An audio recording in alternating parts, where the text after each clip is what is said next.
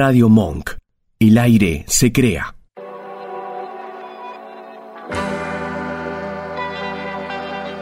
Hacemos Más Vale Magazine.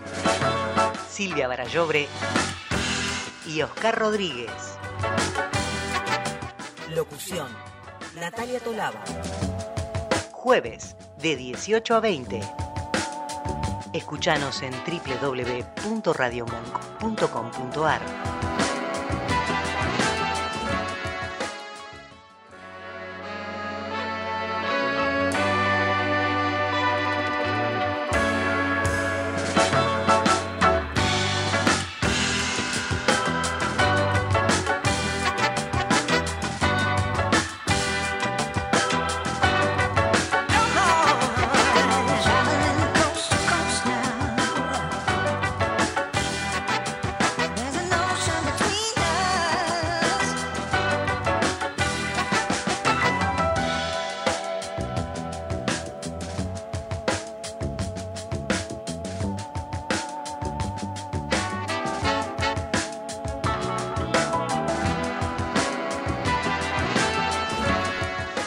Hola, muy, pero muy, muy, muy buenas tardes para todos y todas. Eh, ¿Estás incluido, Oscar Rodríguez? Bueno, muchas, pero muchas, pero muchas, pero muchas gracias. Estamos muy arriba. no, no, es que, es que vengo así, vengo así, vengo así. Hoy es una tarde preciosa, pero casi de invierno, te diría. Mm, una cosa. Sí, total, ayer y hoy, ayer y hoy. De, mira, del martes a miércoles bajó la temperatura 20 grados. Uy, un montón. 20 grados. No, un disparate, un disparate. Pero bueno, bien, bien. Bien, bien. Eh, bien es una manera de decir, Oscar, porque al mismo tiempo, al mismo tiempo estamos cada día, creo que muchos argentinos, eh, un poco más inquietos, un poco, un poco más preocupados, hasta un poco más asustados, te diría, eh, con una incertidumbre que de verdad ocupa viste, desde los pelos de la cabeza hasta la uña del dedo chiquito del pie. pero eh, y además porque no no cesa, ¿no? de haber declaraciones estrambóticas completamente. Eh, no no se me ocurre otra palabra más que esta, viste, altisonantes, brutales, maleducadas, groseras. No, no, no. esto es todo completamente cierto y, eh, sabemos como siempre que los más perjudicados somos todos nosotros. O sea, hay, no es mucha, ¿no? Hay otra gente que no es tanta que se beneficia con todas estas cosas. Siempre hay que preguntarse a quién le conviene tal cosa. ¿A quién le conviene? Uno pregunta en la calle, ¿no? ¿A quién le conviene un dólar a mil pesos? No, a nadie. No. Y no, y no. Sí, por algo está pasando, a alguien le conviene. Claro, pero, pero justamente a esos pocos a los cuales les conviene, Oscar, eh, ni siquiera entre esos están los próximos votantes del candidato Milei. No, no, Ni siquiera, porque estas medidas o estas declaraciones estrambóticas que aparecen diariamente los perjudican a todos, a los votantes de la libertad avanza como al resto de los votantes. Por supuesto. Como al resto. Pero bueno. si creyeron que, creyeron que iban a cobrar en dólares lo mismo que cobran en pesos, están muy equivocados. No, no, no, no, no, bueno. Pero bueno. Eh, sería un delirio, imagínate, uno cobra, no, sé, uno cobra 400 mil pesos. ¿Vas a pasar a cobrar 400 mil dólares? Ay, no, no, no. Hay que ser de un nivel...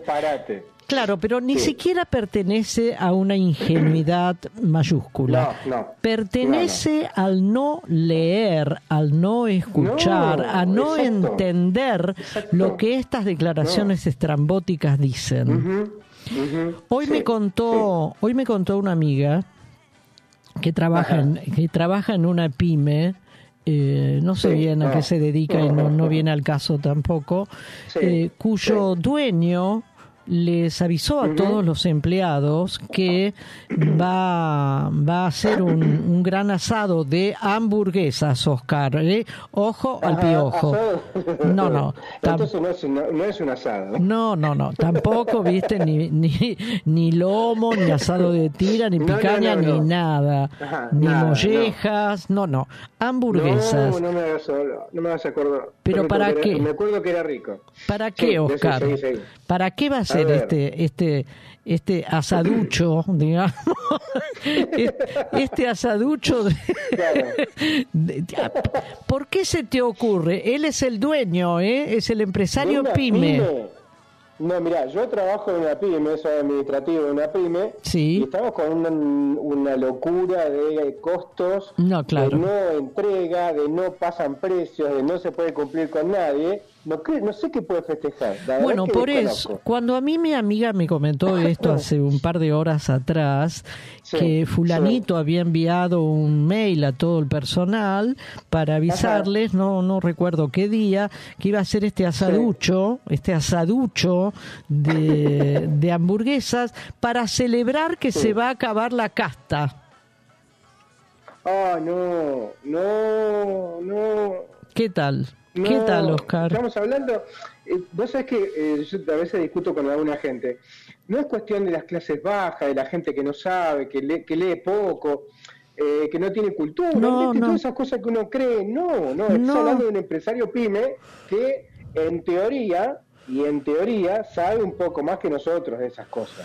No, y además debe haberlo afectado, lo estará afectando y lo seguirá afectando alguna de estas medidas, ¿no? Pero bueno, yo cuando mi amiga me lo contó, lo único que puede decirle es, es escandaloso lo que me estás diciendo. No. Escandaloso. Bueno, para celebrar que se acaba la casta. No, no, habría que ir, porque de castas, no, bueno, no nos enganchemos con esto, no arrancamos mal, con, más con el programa, pero Casta, hablando de Casta, lo tiene a, Barrio Nuevo. De esto lo habíamos dicho ya hace un par de programas atrás, entre sus referentes del, de, ¿cómo se llama?, del sindicalismo, y eh, tiene una denuncia por tres millones y pico de evasión, Barrio Nuevo. Sí, sí. ¿Qué casta? No, ¿te acordás? Que vos también. ¿Te acordás que la, la semana pasada creo que hablamos de eh, este, este concepto tan profundo de que hay castas buenas y castas malas? ¿Te acordás? Sí, claro, bueno, entonces las, las castas, las otras castas, las que no están con la libertad avanza, son las de que te super malas. En cambio, la, casta de la libertad avanza, que por ejemplo, este señor Barrio Nuevo, el hijo de Bussi y no sé cuántos eh, otros que hace el, sobrino, qué sé yo, que de Menem, sí, hace añares que andan dentro de todo lo que es la política argentina, yendo y viniendo de una coalición a otra, de un signo político a otro, son viejos, viejos políticos. Pero esos son la casta buena. Mira vos, esos son la, casta buena. depende. Depende de qué lado está, es bueno o es malo. Claro. Bueno, tema, ¿no? Eh, eh, es un espanto. Por eso, mm, volvemos, volvemos a compartir con todos ustedes que son nuestros oyentes que la situación, creo, de muchos argentinos, entre los cuales nos ubicamos, es de una, de una incertidumbre y de una preocupación y de un desconcierto que va increyendo, Oscar. Va increyendo. lamentablemente sí. Bueno. Lamentablemente sí. Arrancamos. Eh, dale, arranquemos con otra de la casta. Que eh, eh, no sé, para él creo que ahora es casta. la verdad que no estoy seguro que estará opinando hoy por hoy este Peluca. Trato de no nombrarlo más. O de no anotar en las redes el nombre. Sí. Porque eso suma a los buscadores, suma a, las ecuaciones que hacen, viste, para ver quién más quién más este mide, bueno, en fin, para eso. Pero hay alguien que no sé si es este casta para este hombre, es Mauricio Macri, hay un informe de la Auditoría General de la Nación, de la Nación, eh, y habla de los negocios inmobiliarios en el gobierno nacional de Mauricio Macri. El voto, esta nota es de Raúl Tuni Colman, de Página 12, es muy interesante la, la, nota y generalmente tiene, tiene notas muy piolas. Eh, hay un, eh, la AGN es la Auditoría General de, la Nación, que es un ente que ayuda al Congreso a revisar este tipo de cosas, que son legales, que no son legales. Está la oposición y está el oficialismo. Sí. Esto es de ahora, este informe es de ahora. Está la oposición, la oposición es Pichetto, por ejemplo, Jesús Rodríguez forma parte de la, de la comisión y, y votaron a favor o sea, determinando esto, que la administración de Cambiemos eh, entregó bienes del Estado nacional por 842 millones de dólares, generalmente a particulares, en ventas por debajo de tasaciones o en subastas fraguadas. ¿eh? Eh, bien, beneficiarios, por supuesto, digo yo, ¿no? Por supuesto, hay mucha otra gente que no lo cree. Amigos del macrismo. Bueno. Voto unánime, dijimos, oficialistas, opositores. Este es un informe demoledor que dice y habla de este negociado que tuvo el gobierno de Cambiemos, Cambiemos Macri. Sí, sí, entre, eh, entre, el, ¿Mm? entre el 15 y el 19, digamos. Exactamente, exactamente. El gobierno nacional se vendieron propiedades del Estado Nacional, mm, repito, ¿no? Que parezca medio tonto, se vendieron propiedades del Estado Nacional, o sea, toda nuestra, el Estado Nacional somos todos.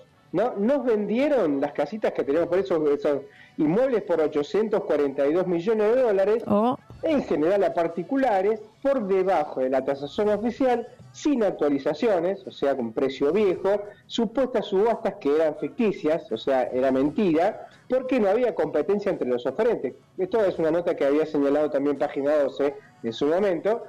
Estos bienes se adjudicaron siempre a amigos de funcionarios del macrismo.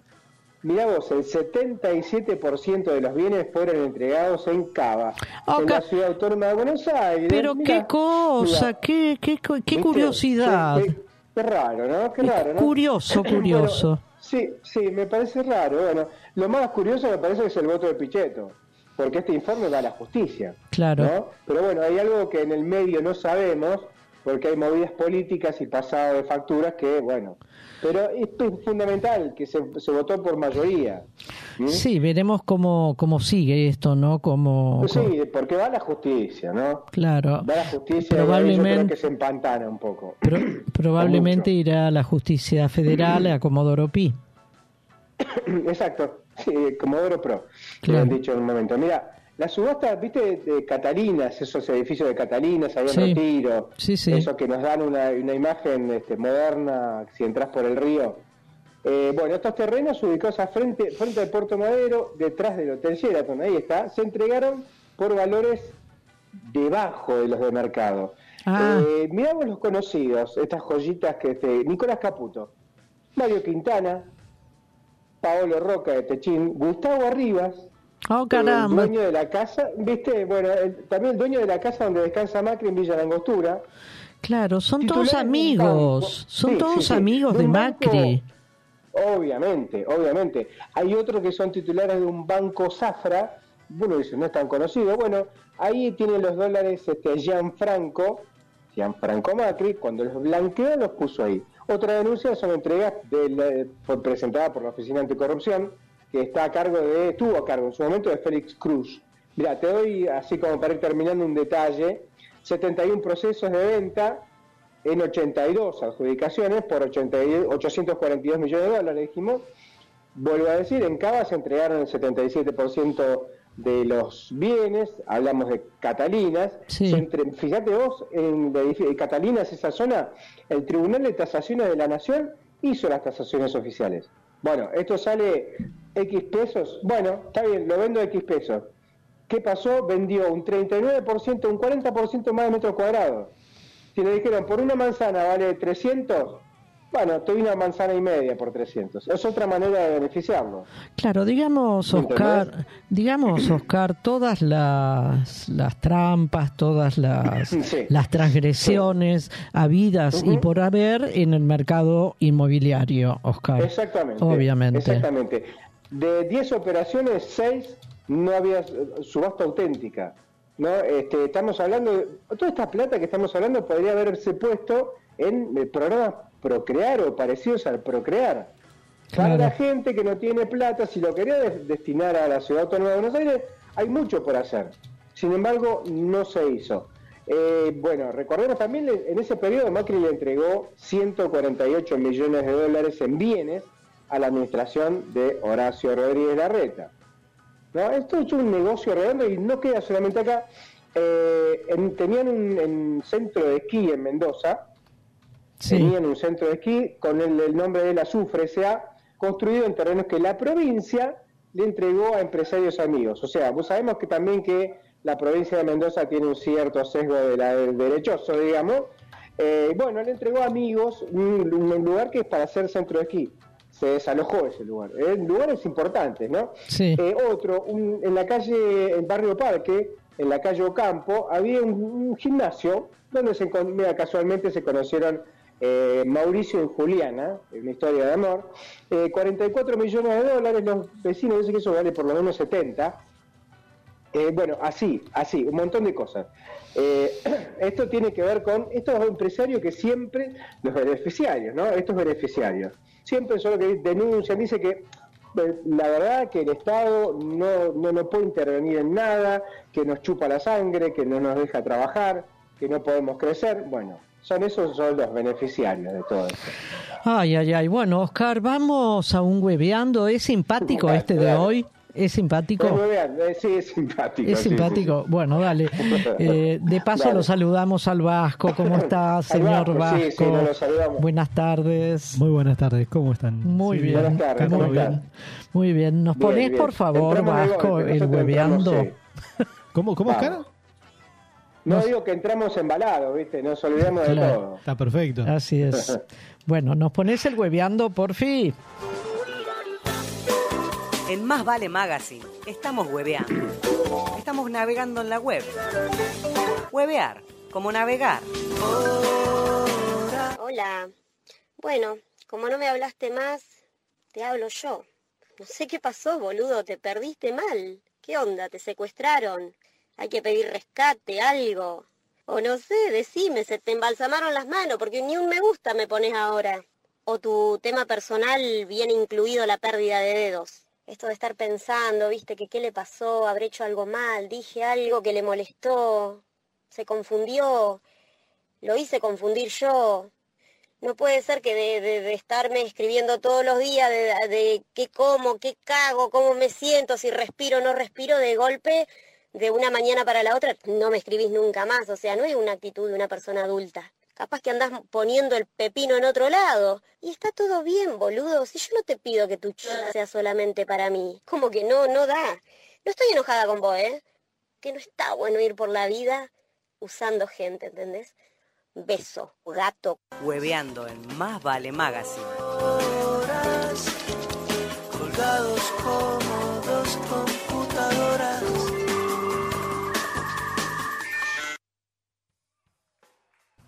Bueno, no, no sé si es que es una joven muy, muy, muy comprensiva o, se mm. adjudica a ella, pobrecita, se adjudica a ella, eh, habré hecho algo mal, te contesté esto, no, no hice lo otro, no hice lo demás allá como para que él desapareciera.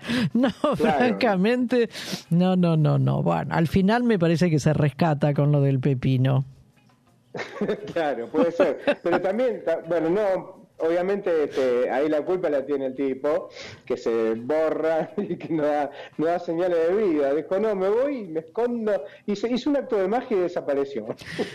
Pero ¿te acordás eso que pasó a ser un pasó a ser un comentario gracioso, ¿no? De que el tipo mm. dice, voy a la esquina a comprar cigarrillos y no vuelve nunca más. Sí, claro, bueno, claro. es eso, es eso. bueno, vamos, estamos, estamos en plena, en plena campaña electoral, ya transitando los últimos días. En realidad, creo que el jueves que viene se cierra exactamente. Eh, así que nosotros vamos a tener posibilidad el próximo jueves de hablar también todavía, porque el cierre siempre es a las cero horas de el día jueves.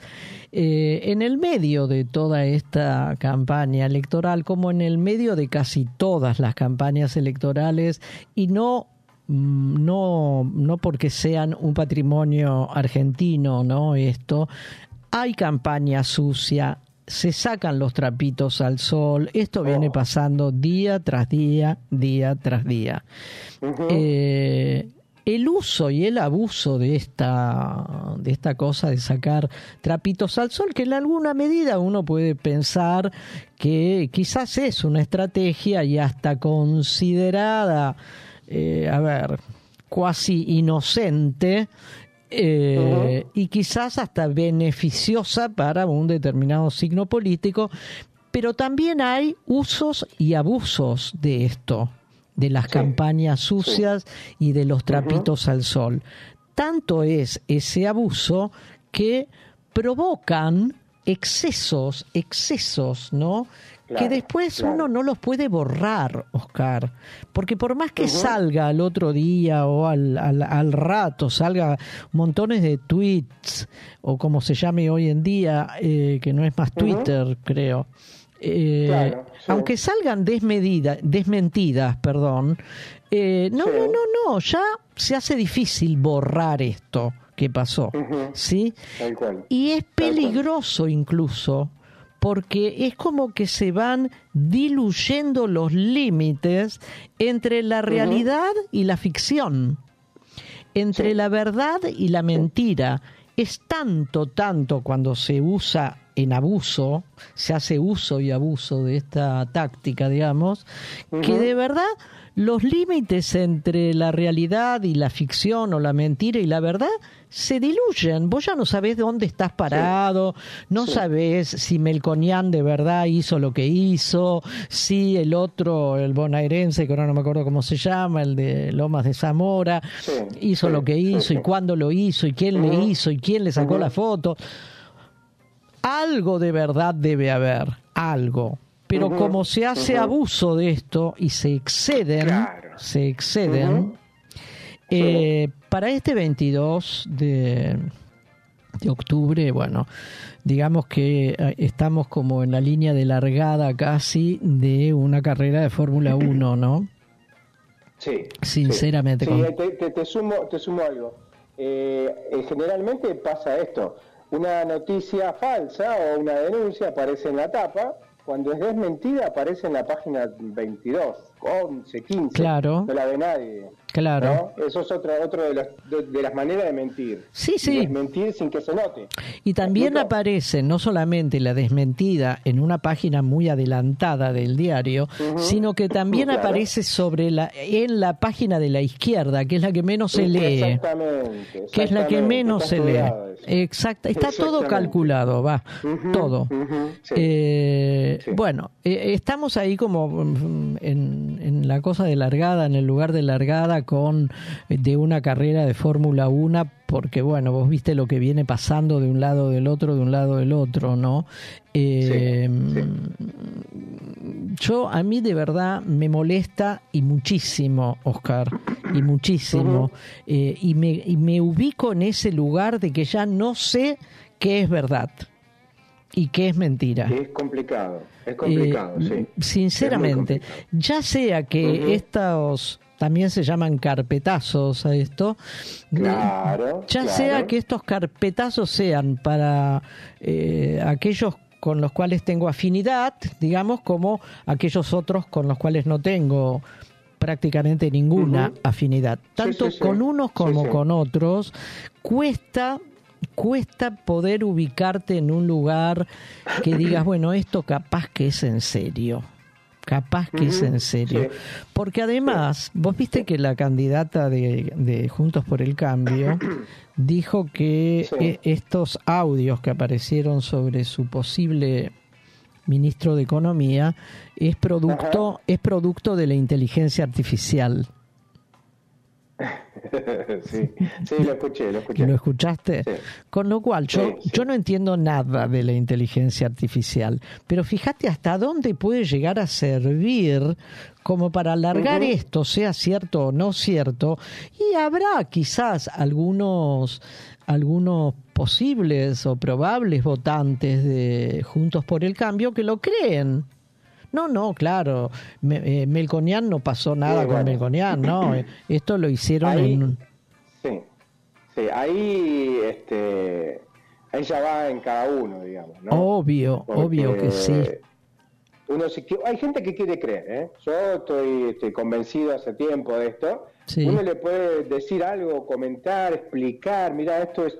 Y me parece que no. O te dicen, y te parece, mm, sobre todo del peluca, ¿No te parece que va a ser eso? Digo, vos te, lo estás diciendo. ¿te parece exactamente, exactamente. explico? Eh, eh, esto de eh, apuntar, digamos, a cierta, a ciertos, a ciertas, a ver, hacer ciertas conductas privadas de uno u otro de los probables o futuros candidatos a diferentes cargos es una de las cosas. Después también es una de las estrategias utilizadas en esta gran carrera de Fórmula 1 que se está por largar el día 22 de octubre. La otra son los innumerables discursos y palabras cargadas de violencia e incitando a la violencia e incitando al odio. Estos discursos que estamos ya hasta la coronilla de escucharlos en realidad, a la cohesión social, a la unión social, y yo te diría que la lastiman y mucho, muchísimo la lastiman. Eh, ahora, podríamos pensar, a ver, ¿a quién va dirigido todo esto? Obviamente que va dirigido a un determinado grupo de probables votantes. Y en esto se me ocurrió buscar cuántos jóvenes hay, Oscar, en el padrón.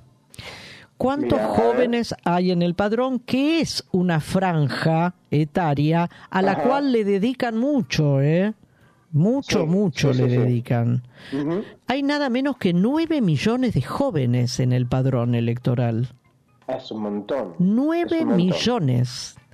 De esos nueve millones, casi un millón doscientos mil son o tienen entre 16 y 17 años. Claro un montón también. Casi un millón doscientos mil que ya estuvieron habilitados para la paso y ahora van a estar habilitados para el 22 y, de octubre y si llega a ver balotage lo van a estar también para el 19 de noviembre. Esta cifra de adolescentes votantes es un 3,3 de los electores, Oscar. Es muchísimo. muchísimo. definen una elección. Exactamente. Sí, sí, sí, sí.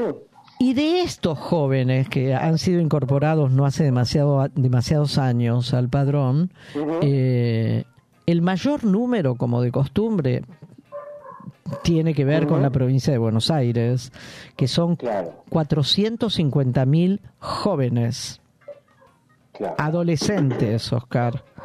Córdoba con 90 y algo, Santa Fe con 80 y algo, la ciudad de Buenos Aires con 60 y algo, y así van todas las provincias, ¿no?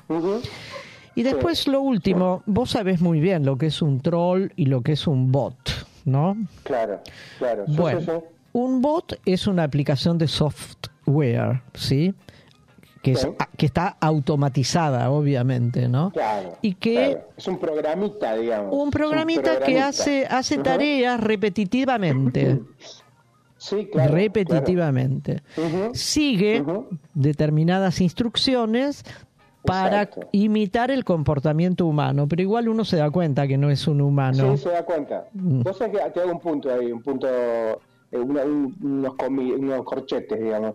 Me llega el otro día un mail me suelen llegar mails de, laburo. Este, saludamos a usted, tenga buen buen tardes. Claro, claro. Ahí te y, otros errores así, este, digo, bueno, esto no es una cuenta, de hecho hay que ver el arroba que dice del otro lado, porque por ahí dice clientes banco nación arroba claro. claro claro. esto, es igual es hiper frecuente. Bueno nosotros creo que nos desayunamos así masivamente en el gobierno anterior del ingeniero Macri con este con este tipo de recursos. y el otro recurso es el troll que es así es una persona sí, pero no sabemos quién es no le conocemos la identidad. Y esta persona o este grupo de personas o este ejército de personas publican mensajes que provocan, que son irrelevantes, irrelevantes que generan polémicas, que no tienen nada que ver con el tema del cual se estaba hablando. Eh, la intención es molestarnos, provocarnos. Y provocar, provocar no solamente un enojo, sino como una reacción, reacción negativa. O, sea, que no me gusta eso que está pasando, no me gusta. Pero esto va quedando en uno, Oscar. Esto va quedando. son personas, son personas. No es como el bot, que es un programita. de hecho, hay centros de troll, centros de estos que difunde, tiene una idea, son focus groups, se le llama, claro. eh, manejado por gente que está en la campaña, por ejemplo, Peluca, eh, tiene un focus group, tiene ahí, habían atacado a varios con cuestiones estúpidas, secundarias. Sí, sí, sí, no, terrible. Tamaño, cosas que no tienen que ver, pero están para eso. Para molestar, para, provocar, para confundir, para indignar, para indignar. Bueno, lo todo esto es para que tengamos cuidado, va, simplemente, ¿no? Eh, eh, un, poquitito de, luz a estos recursos que tienen que ver con este siglo XXI, que tienen que ver con este tipo de campañas electorales, que no es, repito, esto no es de la Argentina, ¿eh? solo, para nada. No, no, no, esto es de, otro lado, bien, ¿no? Claro. Bueno, lo escuchamos a David Lebón un ratito y luego vamos a la tanda. Dale. Así es. Hasta luego.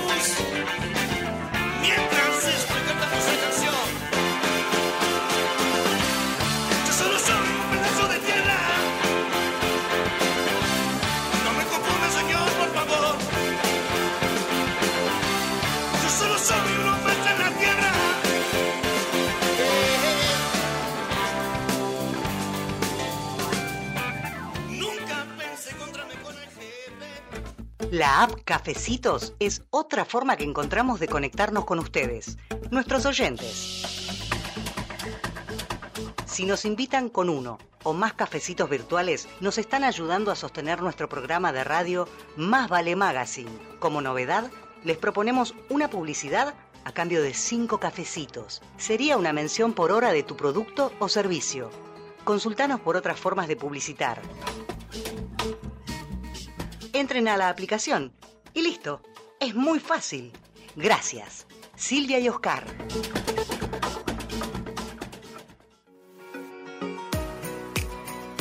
Limindar Sociedad Anónima.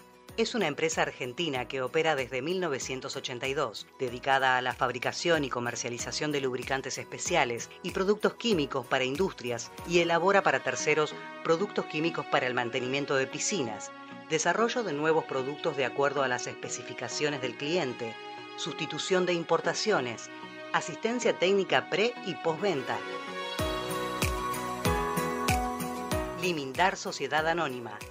Planta Industrial y Laboratorio, Camino General Belgrano 2041, esquina Bonorino, Lanús Este, Buenos Aires.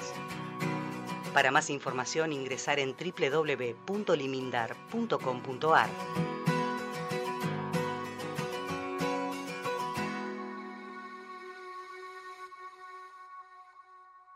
Radio Monk.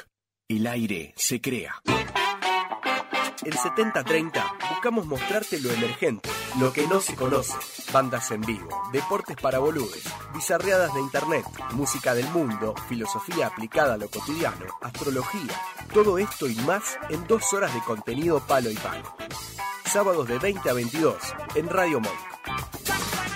Los martes en Monk de 17 a 18, cinco amigos te van a demostrar que los martes no son peores que los lunes. Mientras escuches dos pares y medio, todo puede cambiar. Arranca la semana con el mejor antilunes, de 18 a 19. Risas, juegos y un montón de locura en todo un tema. Conectados. Un programa ideal para tu vuelta a casa. Un magazine con actualidad, entrevistas, humor y muy buena música. Conectados con vos y con todos. Tus lunes son diferentes, de 19 a 20 horas, en Radio Mo. Esta crew tiene el sí fácil. Charlas y debates, pasando de un tema serio a un contenido hilarante. Forma parte de excéntricas discusiones y corona con un brindis final. Los viernes de 22 a 0 en Radio Monk. Cine, teatro, series, entrevistas y opinión sin pauta con un twist indie y pop. Anticrítica. Martinelli al gobierno, soberano al poder. Nuestra fórmula ganadora dice lo que los demás piensan. Votanos todos los viernes de 16 a 18 horas. Escuchanos en www.radiomonk.com.ar o descargate nuestra app, disponible en Play Store como Radio Monk. Seguimos, seguimos siendo las 18.38 y mm, que me parece que es pertinente ahora, Oscar, decir que hoy, casualmente hoy, coincide nuestro programa con una fecha, una fecha importantísima, como es el 12 de octubre.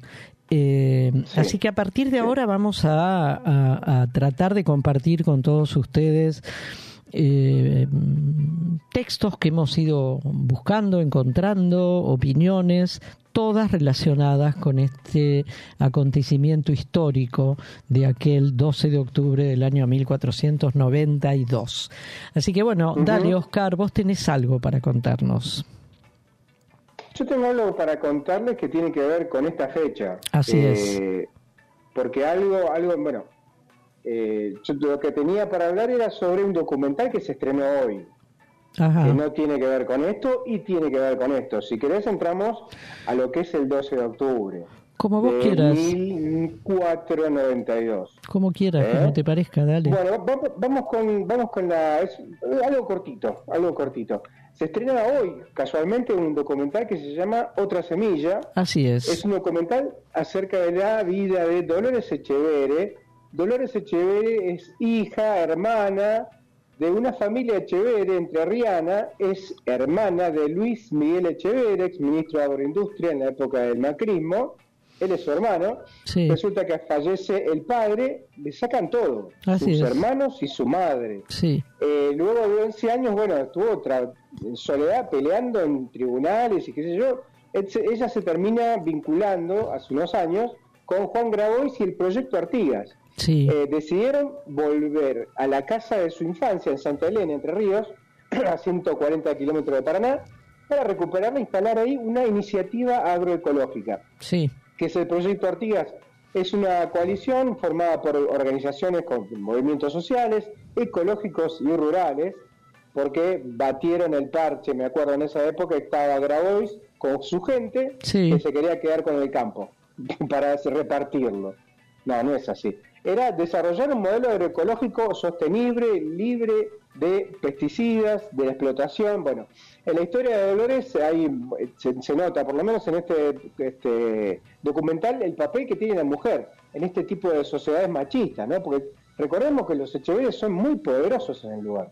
Total, Hay una estructura política, judicial, mediática, que tiene que ver con ellos. Eh, bueno, esto hay un tal Matías Scarbachi, que es el director de esta película, da cuenta de este contexto de cada persona que, claro, le da voz a cada uno. Son imágenes, yo estuve viendo un poco, ahora voy a postear este, el avance, de, del maltrato. Entraban primero a, presionarlo, o supuestos dueños de otros campos, eh, no hicieron caso, se quedaron ahí. ya estaba la gente de Grabois con ella aguantando el lugar, pues, eh, sosteniéndola porque era, era mucho, hasta que entró la policía, este, uniformados, bueno, toda una cuestión muy, muy, muy fuerte, muy, muy violenta. Este es el punto. Eh, perdón, este es el punto, Oscar, ¿no? Esta situación que uno puede, este, este esta historia, digamos, que uno puede considerar como familiar de esta familia, ¿no? Echevere. Eh, pero es una es una historia que da cuenta de una, de, a ver, digamos, como de una, un estigma que existe en nuestro continente, hablemos de nuestro país en este caso, no como una matriz, como una matriz, Oscar, que aquel que tiene el poder sojuzga, maltrata y se adueña, y se adueña de lo que es de otros o de lo que es de todos. Esta familia o estos hermanos se adueñaron de lo que era de todos y dejaron a un costado a esta mujer, en realidad. Exacto, eh, es, Es, como una matriz, no solo en nuestro continente, desde que pasó lo que pasó. En el mundo. Es, es en, el, mundo. Pero como hoy, justamente hoy, es una fecha en la cual tenemos que recordar esta matriz esa, e, ese estigma en América Latina, en toda América, pero puntualmente en nuestra América Latina, esta película creo que es más que interesante poder ir a verla. Es muy interesante, es muy interesante. También habla de esto, le falsificaron la firma para vender cosas. No, es un horror. La justicia de Entre Ríos Una momento, eh, los, los procesó por administración fraudulenta. Había 80 personas en la calle. Oh, no, no. No es solamente una... No, no es una porque muchos creen, no es una cuestión de ricos, ¿qué importa? No, no. No pones un negocio atrás y un montón de gente que queda en la calle. No, una porquería. Pero bueno, este, ahora, Horrible. ahora voy a postear el, enlace para que veamos dale, dale. el, avance de la película. Y ahora tenemos también un audio de Galeano, ¿no? Sí, por supuesto. Dale, que también viene en este, en este recuerdo del 12 de octubre. Eh, Vasco, ponelo, por favor. En 1492 los nativos descubrieron que eran indios. Ensayista, periodista, el escritor uruguayo Eduardo Galeano. Descubrieron que vivían en América, descubrieron que estaban desnudos, descubrieron que existía el pecado, descubrieron que debían obediencia a un rey y a una reina de otro mundo y a un Dios de otro cielo y que ese Dios había inventado la culpa y el vestido y había mandado que fuera quemado vivo quien adorara al sol y a la luna y a la tierra y a la lluvia que la moja. Bueno, la pregunta que cae de las veces que Galeano repitió el verbo descubrieron, es si efectivamente aquello que sucedió ese 12 de octubre de 1492, que lo que sucedió es que eh, quien conducía esta expedición, indudablemente eh, una epopeya, podríamos decir, eh, era Cristóbal Colón, un almirante un navegante de origen italiano que había conseguido los plácemes de la corona española para largarse a ultramar y poder llegar a las Indias, para comerciar con las Indias, con la India, con Asia. El propósito era llegar a Asia. La pregunta entonces que, que, se desprende de esto que acabamos de escuchar de Galeano es ¿Esto fue un descubrimiento? Porque Galeano repitió todo el tiempo la palabra descubrieron, descubrieron con cierta ironía, ¿no? ¿Se trató de un descubrimiento lo que hizo Colón? ¿Se trató de una invasión? ¿Se trató de una conquista de tierras que no le pertenecían? Bueno, quedan las palabras, quedan las preguntas y queda la, la, intención de, de Galeano al, decirnos lo que acaba de decirnos, ¿no? Con respecto a aquella fecha. Eh, claro, Vos sabés, Oscar, que hoy se llama a este día Día de Reflexión Histórica y Diálogo Intercultural. Hasta el año 2010 se llamaba esta fecha Día de la Raza. Eh, por un decreto del año 2010 se modificó la denominación y le, la modificación lo que trajo y lo que trae es darle a este día, a esta fecha, un significado acorde a lo que la Constitución establece, ¿no? Y a los diversos tratados que hay de declaraciones de derechos humanos, eh, valor a la diversidad étnica y cultural de todos los pueblos que habitan esta, esta América es esto de lo que se trata. No de celebrar un descubrimiento, no de eh, homenajear una conquista, no de festejar o celebrar una invasión. Se trata de darle valor a la diversidad étnica y cultural de todos los pueblos que habitan desde el norte hasta el sur este enorme continente. Por eso se llama Día o pasó a llamarse Día de la Reflexión Histórica y Diálogo Intercultural. Eh, queda claro que la conquista de América quedó atrás. Conmemorar la conquista, entre miles de comillas, quedó atrás esto, ¿sí? Porque celebrar o conmemorar la conquista es poner en el primer lugar en un lugar absolutamente destacado a la cultura europea, que fue la que vino acá. Fue la que llegó con Colón y con todos los demás, ¿no? Eh, evidentemente es valorar la cultura europea. Este cambio de nombre, aunque para algunos es absolutamente cuestionable, eh, este cambio de nombre eh, le dio lugar a valorar la inmensidad de culturas que hay en este, en este continente, ¿sí? La inmensidad de culturas y de pueblos indígenas que habitaban y habitan este enorme continente. Y no solo indígenas, también afrodescendientes, que fueron, que fueron traídos por aquellos que invadieron estas tierras en realidad. Eh, o sea que no es un cambio de nombre así porque sí, digamos. Esto, esto es lo que me parece importante, ¿no? Eh, no es un caprichito, digamos, no es un berrinche de alguien eh, haber hecho este decreto que tiene un número, es el decreto 1584 del año 2010, gobernaba la, la señora Cristina Fernández de Kirchner en aquel momento. Eh, en todos los países latinoamericanos o hispanoamericanos se recuerda esta fecha, ¿eh? indudablemente que se la recuerda, y en España también se la recuerda. Eh, totalmente. Y vos sabés que cada lugar tiene nombres distintos. Yo hace unos cuantos, cuantos años atrás estaba en, en España, en Madrid, y justo coincidió que era el 12 de octubre el día que yo estaba en Madrid. Salimos del hotel, salimos del hotel y había un gentío, Oscar, había un gentío inmenso y todos con banderitas españolas. Eh, y nos preguntábamos, de verdad, si esto se refería a el 12 de octubre, que, es el único 12 de octubre que recordamos todos en realidad.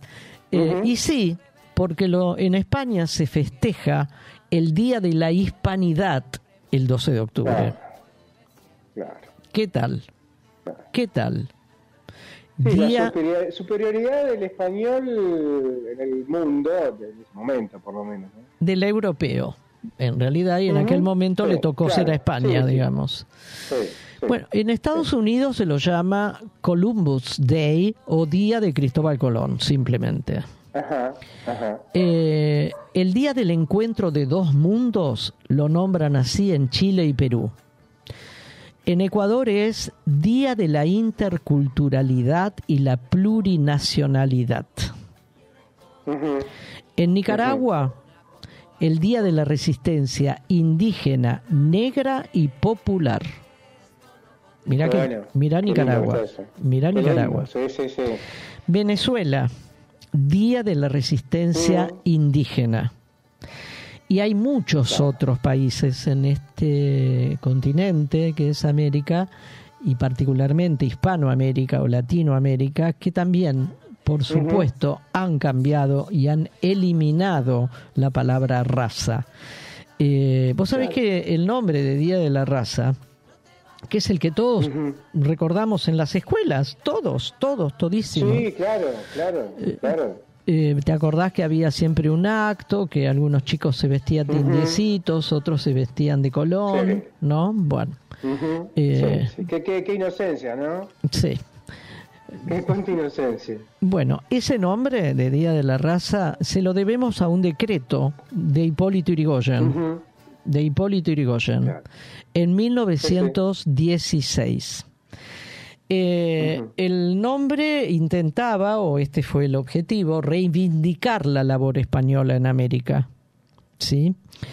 Porque dicen algunos historiadores que con esta reivindicación de, lo que España hizo en nuestro continente, se buscaba, o buscaba el gobierno irigoyenista, reafirmar la identidad hispanoamericana de este continente, porque parece ser que el gran país del norte avanzaba y avanzaba y avanzaba hacia el sur, es decir, hacia acá, para tratar de quedarse con partes, ¿no? Digamos que la intención de reafirmar la identidad hispanoamericana, yo estoy de acuerdo, o latinoamericana. Sí, eh, claro, claro. Pero no fue muy feliz decir Día de la Raza. No. No. No así. Eh, bueno, vos sabés que la palabra raza se descartó por razones científicas, políticas, culturales. Ya nadie habla de raza en el mundo. Desde que apareció el genoma humano, que es un genoma para todos y todas y todas. Eh, no hay razas, no hay razas diferentes. No, claro. Hay un genoma humano. Por más que unos tengan los ojitos estirados, los otros tengan la piel más marrón y otros tengan los ojitos celestes. Exactamente. No importa. Así es. Eh, bueno, mm, no hace falta decir, con esto vamos dejando para, para escuchar un tema precioso, Oscar. Sí, ¿no? un audio, un audio. ah, es un audio. Vamos a escuchar a, claro, a Pacho Donel. A Pacho Donel, sí. Vamos a escucharlo, que, que nos dice algunas cosas que duelen escucharlas, pero son ciertas. Así es. Y para mm, hacerle como una, una, una, entrada a Pacho Donel, en realidad, eh, podríamos decir que este esta manera de nombrarlo al 12 de octubre como el día del descubrimiento de América, porque así se lo vino nombrando siempre, ¿no? Sí, claro. Eh, es un concepto eurocéntrico, ¿sí? Claro, ¿Por qué es eurocéntrico? Porque según esto, este concepto en ese nombre, las cosas y los seres, personas, animales, todos comienzan a existir apenas llegaron los, los europeos a este continente. Eh, los seres humanos y no humanos comenzaron a existir dentro de este concepto europeizante apenas llegan y toman contacto el viejo mundo con este nuevo mundo. Eh, claro, ese contacto lo que significó fue enterrar, enterrar literalmente todas las culturas de los pueblos originarios. ¿Sí? Así que escuchémoslo a, a Galeano y después seguimos. Mario Pacho O'Donnell, médico, psicoanalista, escritor, historiador, autor teatral. Las noticias que llegaban a Europa de esas tierras nuevas que había descubierto Colón convencían a los europeos que esos extraños habitantes merecían ser cristianizados y civilizados, aunque fuera sangre y fuego, como lo hicieron. Fue necesario poner en duda la condición humana de los habitantes del Nuevo Mundo, a quienes se definía como seres con apariencia de hombres. A ello contribuyó Colón, quien en su diario se refiere tres veces a seres de un solo ojo, como el cíclope griego. No termina ahí la cosa, pues don Cristóbal, en una de sus cartas a don Gabriel Sánchez, le cuenta que a la gente con cola podía encontrársela en la parte poniente de la isla Juana, en la provincia llamada Nuán, a donde nace esta gente. En su segundo viaje le llegó el conocimiento de que en Manji, para saber dónde quedaba Manji, todas las gentes tenían rabo de más de ocho dedos de largo, y que no muy lejos de la española, esta sí, la ciudad por él fundada, había seres con hocico de perros que comían los hombres y que tomando uno los degollaban y le bebían la sangre y le cortaban su natura, es decir, lo castraban. No se queda atrás Antonio Pigafetta, uno de los escasos sobrevivientes de la expedición de Magallanes y cronista de la misma, quien cuenta que en una de las tantas islas indianas vivían hombres que tenían las orejas tan largas como todo el cuerpo, de manera que cuando se acuestan, una les sirve de colchón y otra de frazada. Y aún más, a mediados del siglo XVI, el Old americano es descrito por primera vez en el capítulo 52 de Les Singularités de la France Antarctique de André Tevet. Decía, tiene el tamaño de una mona de África, el vientre colgante y una cabeza parecida a la de un niño. Cuando se la captura, suspira como un niño acongojado. Además, a esta bestia nunca se le ha visto comer.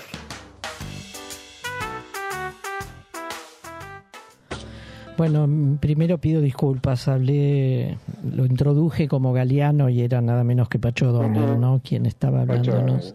así, que bueno, disculpas, disculpas a Pacho Donel y a todos ustedes. Eh, mm, después de escuchar estos verdaderos disparates, que eran las creencias de la época, yo me pregunto, ¿qué veían?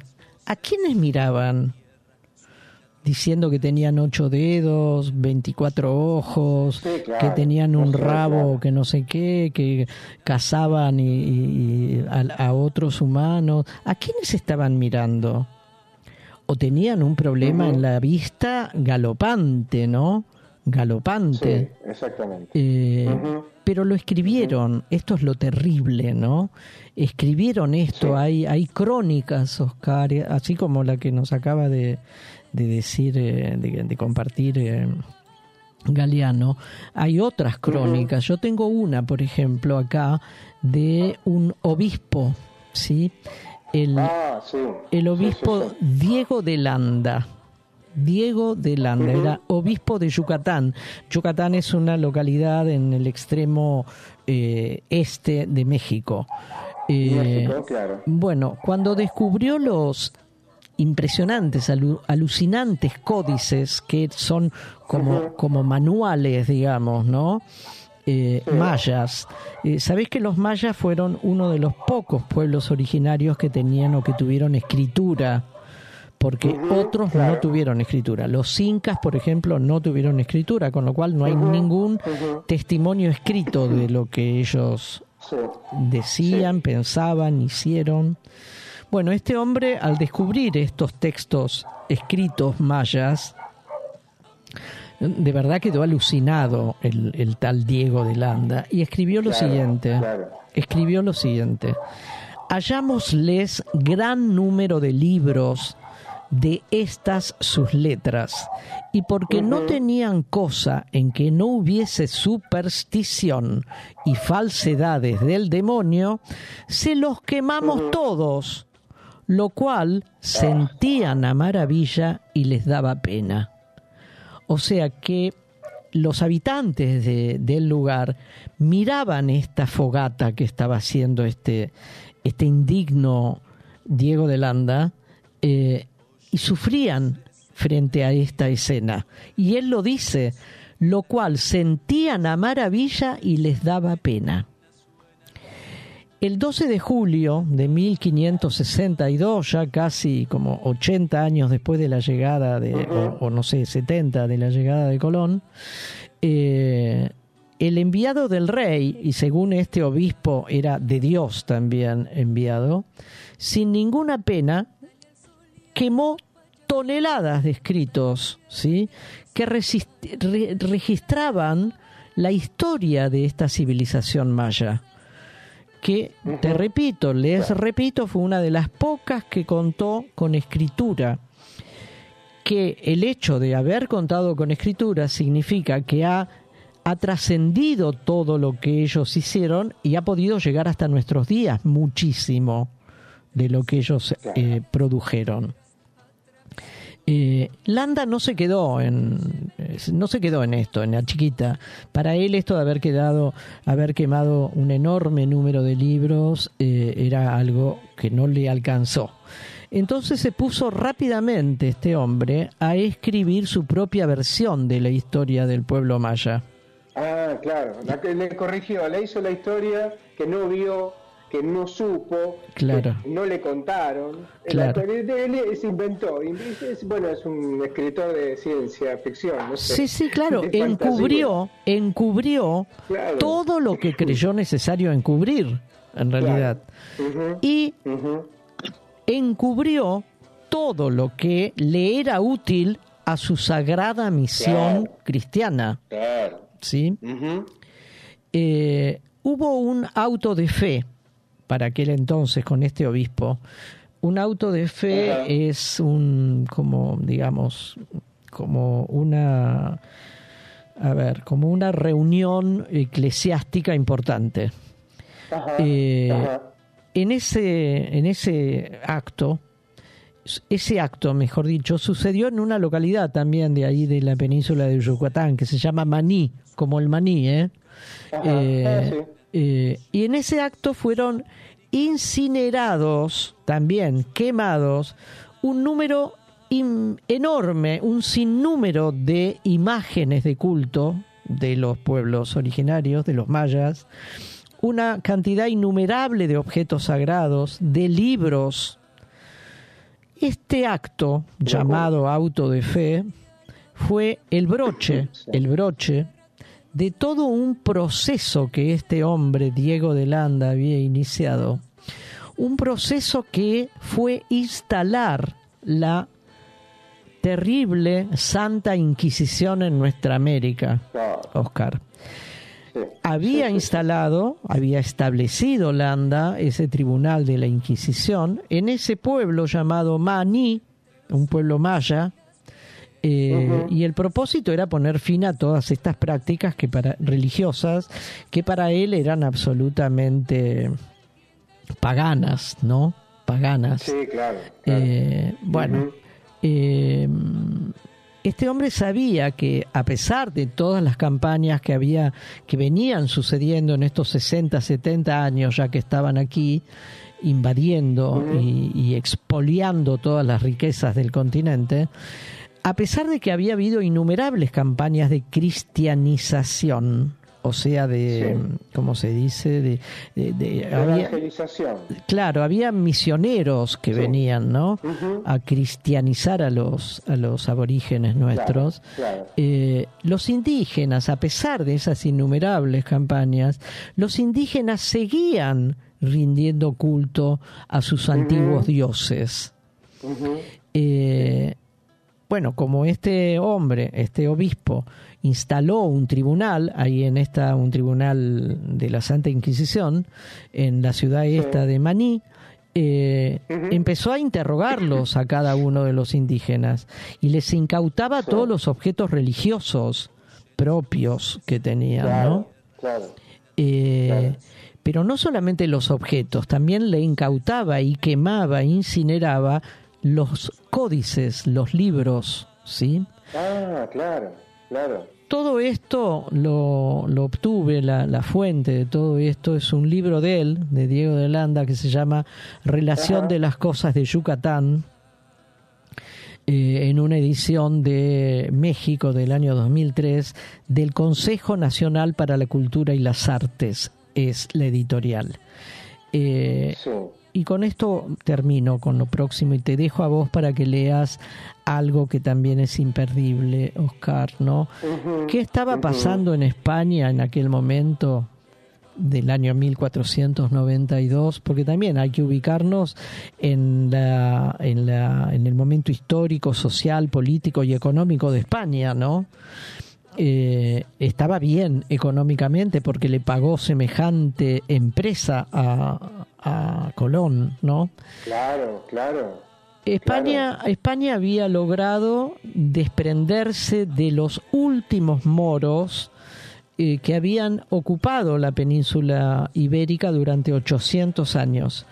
Terminaron con la toma de la ciudad de Granada, al sur de España, los moros abandonaron España. Con lo cual, España pudo empezar a ser unificada. ¿Quiénes fueron los reyes que llevaron a cabo esta campaña, digamos, de, expulsión de los moros, nada menos que Isabel la Católica y Fernando, los reyes católicos, Isabel de Castilla y Fernando de Aragón.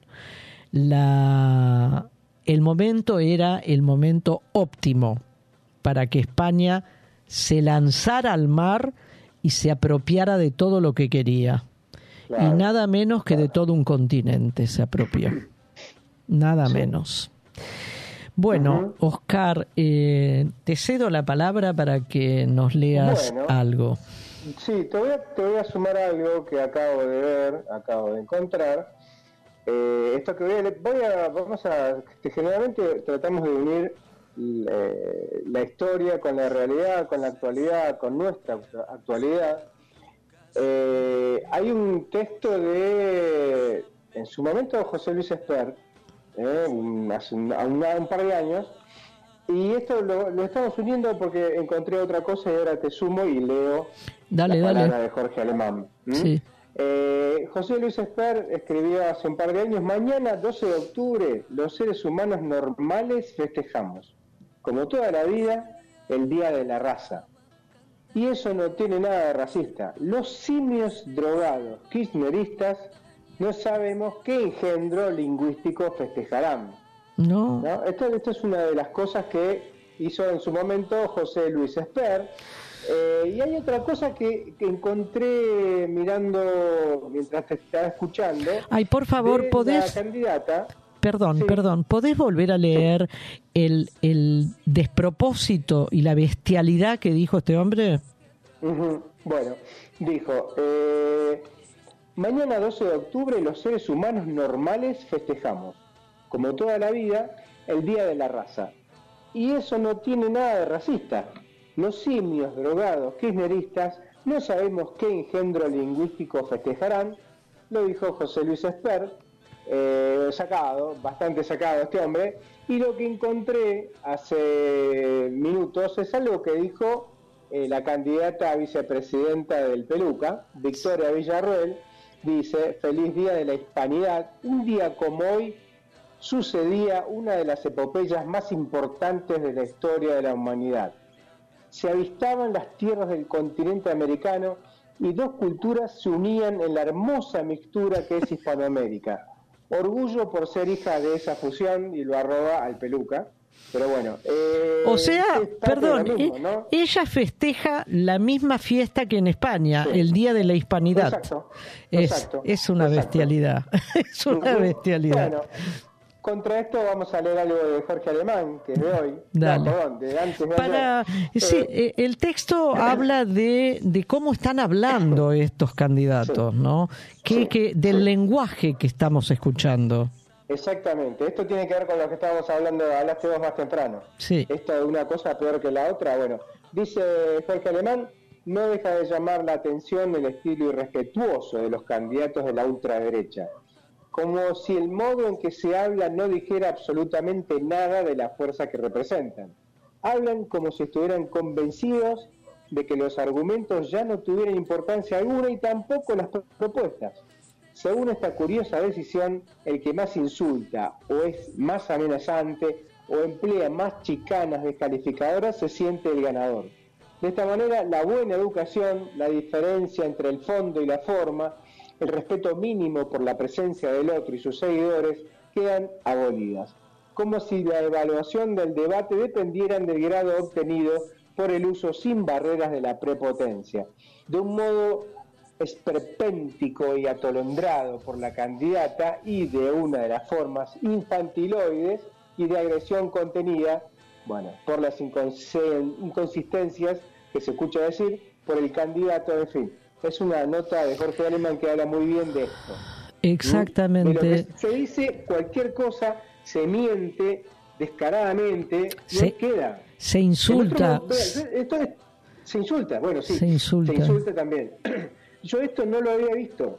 Es cierto, lo que yo lo, escuché esto y lo leí también hace unos un mes, ponele, que en otras campañas se insultaba, pero no se llegaba a negar la realidad, a negar los 30.000, por ejemplo. No, no, no. Y sumado a esto, sumado a la hispanidad y Día de la Raza. Pero no, no, no. Se vuelve, se retrocede 400 años, 500 años. Es un esperpento, verdaderamente es un esperpento.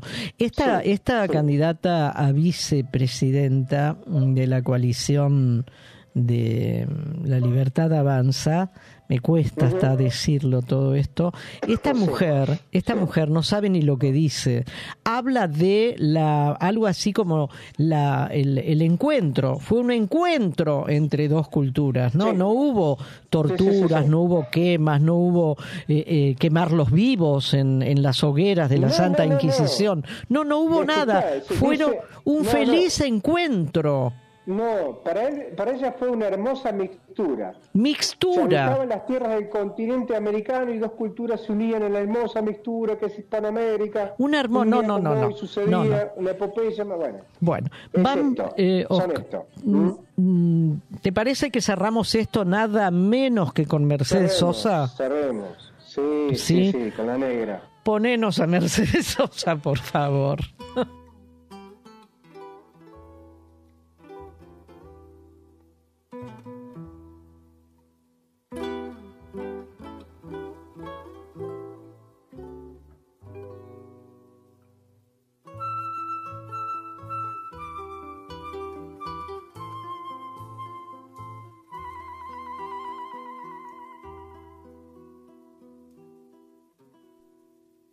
Salgo a caminar por la cintura cósmica del sur. Piso en la región más vegetal del viento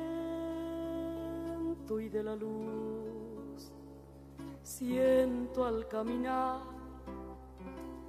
toda la piel de América en mi piel y anda en mi sangre un río que libera en mi voz su caudal. Sol de Alto Perú, rostro Bolivia estaño y soledad, un verde Brasil besa mi Chile, cobre y mineral, estuvo desde el sur hacia la entraña América y total, pura raíz de un grito destinado a crecer y a estallar.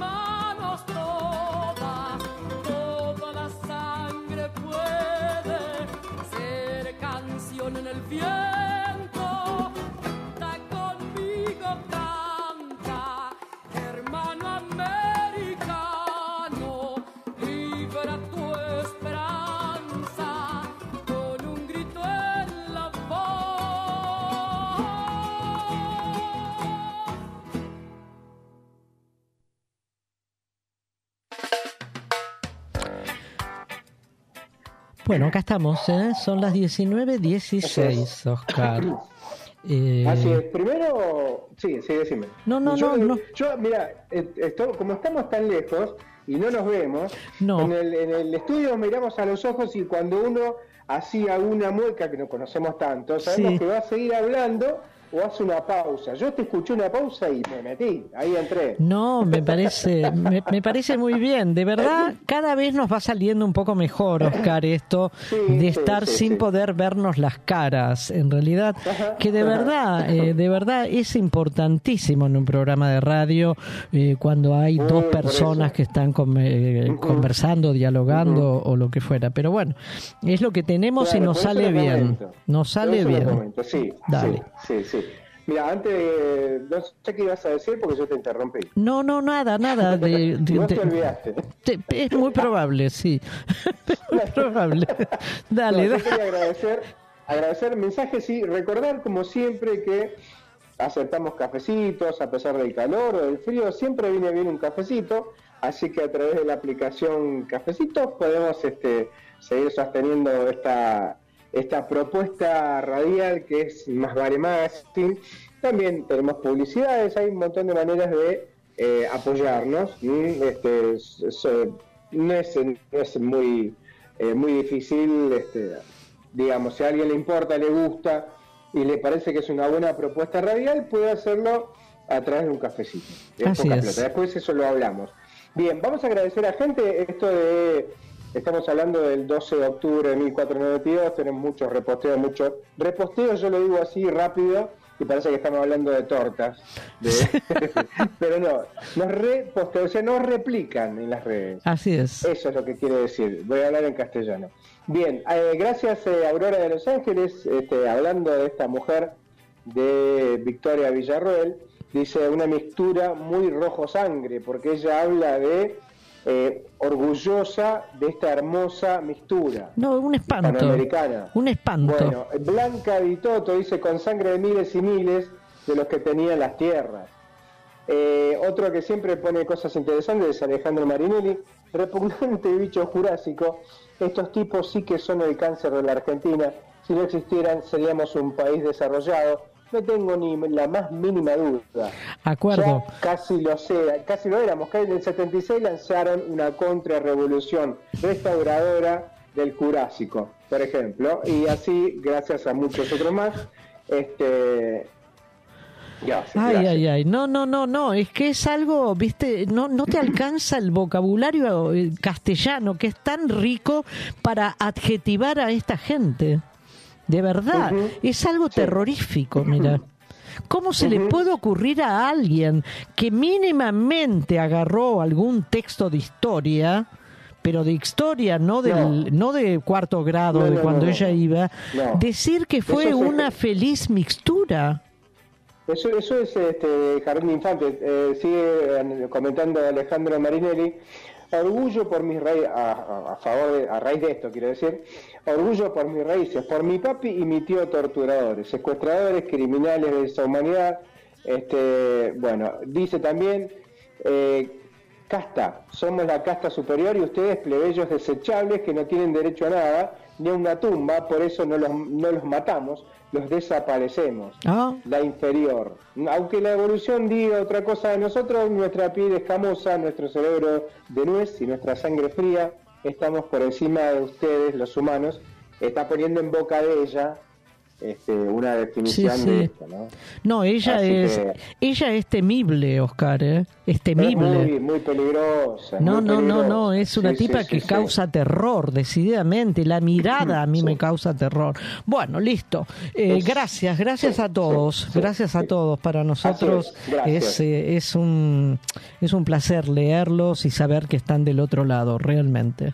Ujú, así es, muchas gracias. Oscar. Vamos con. Sí, vamos con algo que. Vamos a hablar del primer mundo, ¿te parece? Dale, Del ¿qué- primer mundo que esta gente mira tanto para arriba, ¿viste? Yo le voy Pasan- a doler un poco el cuello. pasan cosas, ¿no? para arriba. Pasan Pasan cosas. cosas. Mira. Sí, en los Estados Unidos. Mira. Aunque no se note, no se sepa, eh, y uno habla de saqueos. Y no es en una ciudad, son varias ciudades. Esto se llama smash and grab, o algo como rompe y agarra. Eh, Esto está pasando en Estados Unidos, en Los Ángeles, San Francisco, Nueva York, Seattle. Eh, el lema es que se ha impuesto en los últimos meses en Estados Unidos y aplica esta oleada de saqueos y robos. Una interrupción, una pequeña interrupción. O sea, que pasa no es exclusivo del conurbano mm, bonaerense. No, no, no, es la... Vos sabés que eh, estaba, me estaba acordando justamente de eso porque eh, eh, estigmatiza tanto los medios de derecha y es como la matanza, este es más peligroso que la... Ah, anda la matanza una no, sí. ¿Te das cuenta? Bueno, es eso, es eso. Y te está, está demostrado, hemos dicho en algún momento en este programa, que muchos barrios de la ciudad autónoma de Buenos Aires son mucho más peligrosos que la matanza.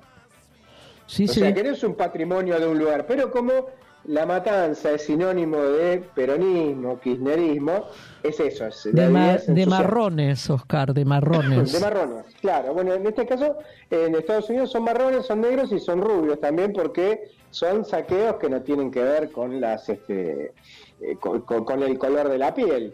Esto está diciendo la nota que pasa eh, a, la luz del día y con las tiendas abiertas. Bueno, los empleados tienen que resignarse a no poder hacer nada, no evitarlo, porque en, mucha, en muchas de las ocasiones la policía no llega a tiempo. Porque es tan rápido, esto es un, un relámpago, ron, rompen, ron y se van. Es eso, es lo que pasó acá en algún momento. Sí, y sí. después vamos a, decir algo más, porque eh, voy a seguirles entrando a leer la nota que tiene otra explicación y la explicación primaria, primera para mí, es la última que dan. Sin embargo, es, otra cosa. Eh, los sacadores llegan, se apoderan del producto o los productos desaparecen tan rápido como llegaron. Los números ciertamente son alarmantes. Mira esto, escucha las cifras. Dale, dale, tengo las orejas.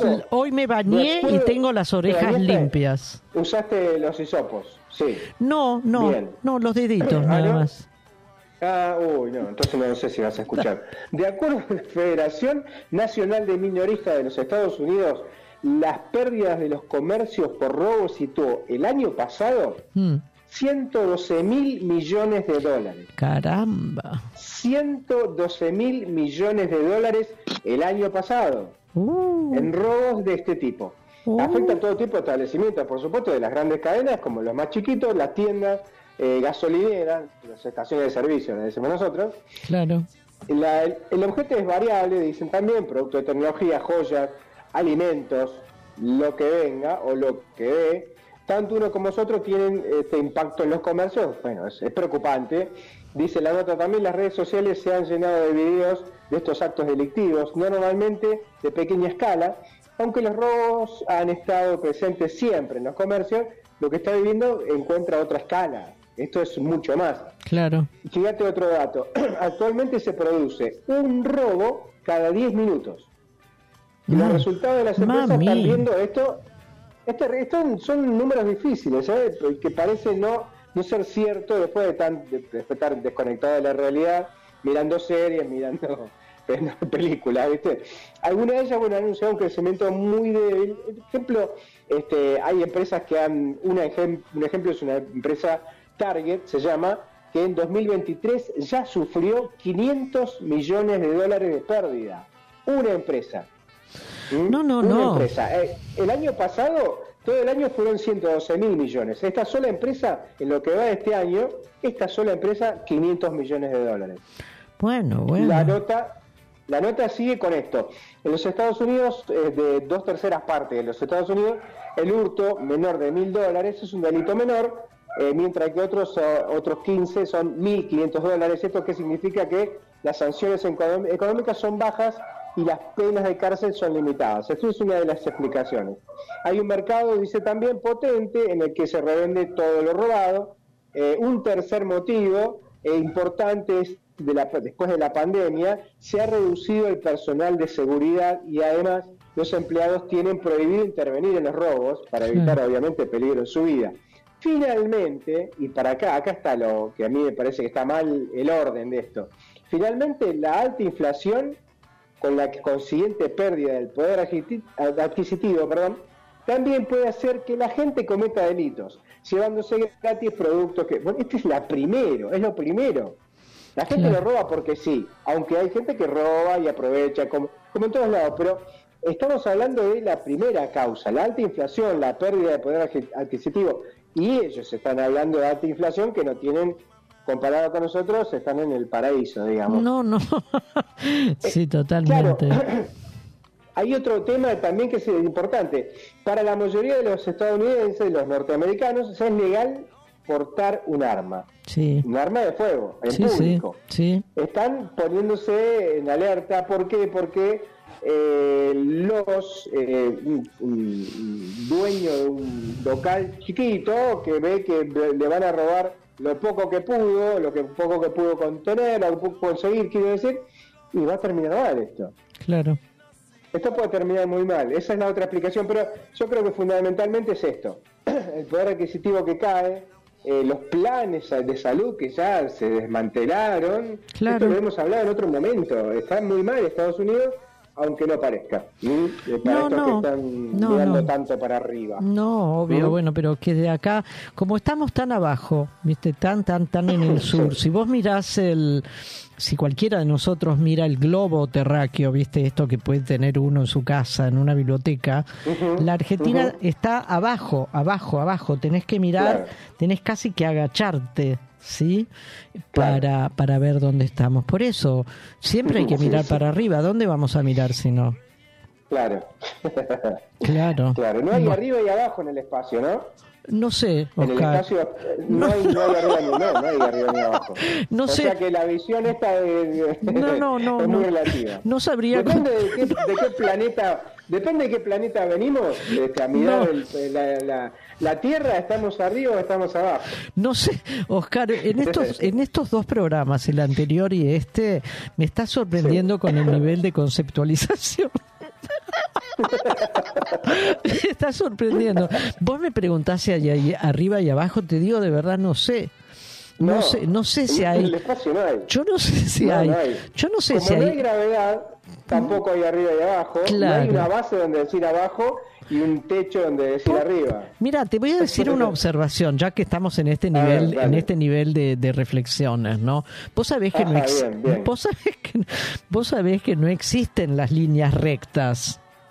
Es una No, ficción, claro que no. es una ficción, porque la, la Tierra es redonda, con lo cual Exacto. nunca es posible que exista No, no, pará, pará. Yo eh, leí teorías de que la Tierra es plana. No, Ah, bueno, no, también.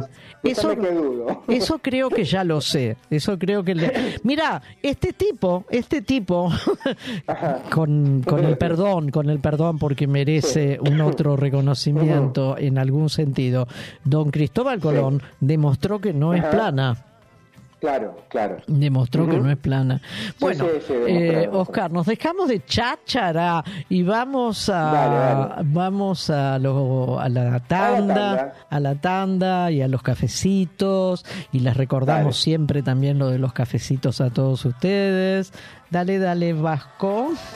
La app Cafecitos es otra forma que encontramos de conectarnos con ustedes, nuestros oyentes.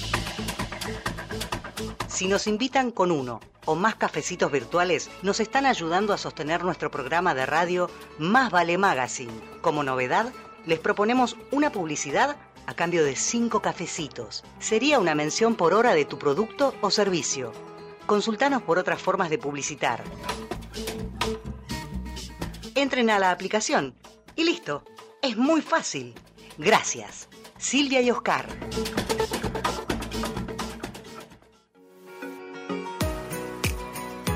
Limindar Sociedad Anónima. Es una empresa argentina que opera desde 1982, dedicada a la fabricación y comercialización de lubricantes especiales y productos químicos para industrias y elabora para terceros productos químicos para el mantenimiento de piscinas, desarrollo de nuevos productos de acuerdo a las especificaciones del cliente, sustitución de importaciones, asistencia técnica pre y postventa. Limindar Sociedad Anónima. Planta industrial y laboratorio, Camino General Belgrano 2041, esquina Bonorino, Lanús Este, Buenos Aires. Para más información ingresar en www.limindar.com.ar.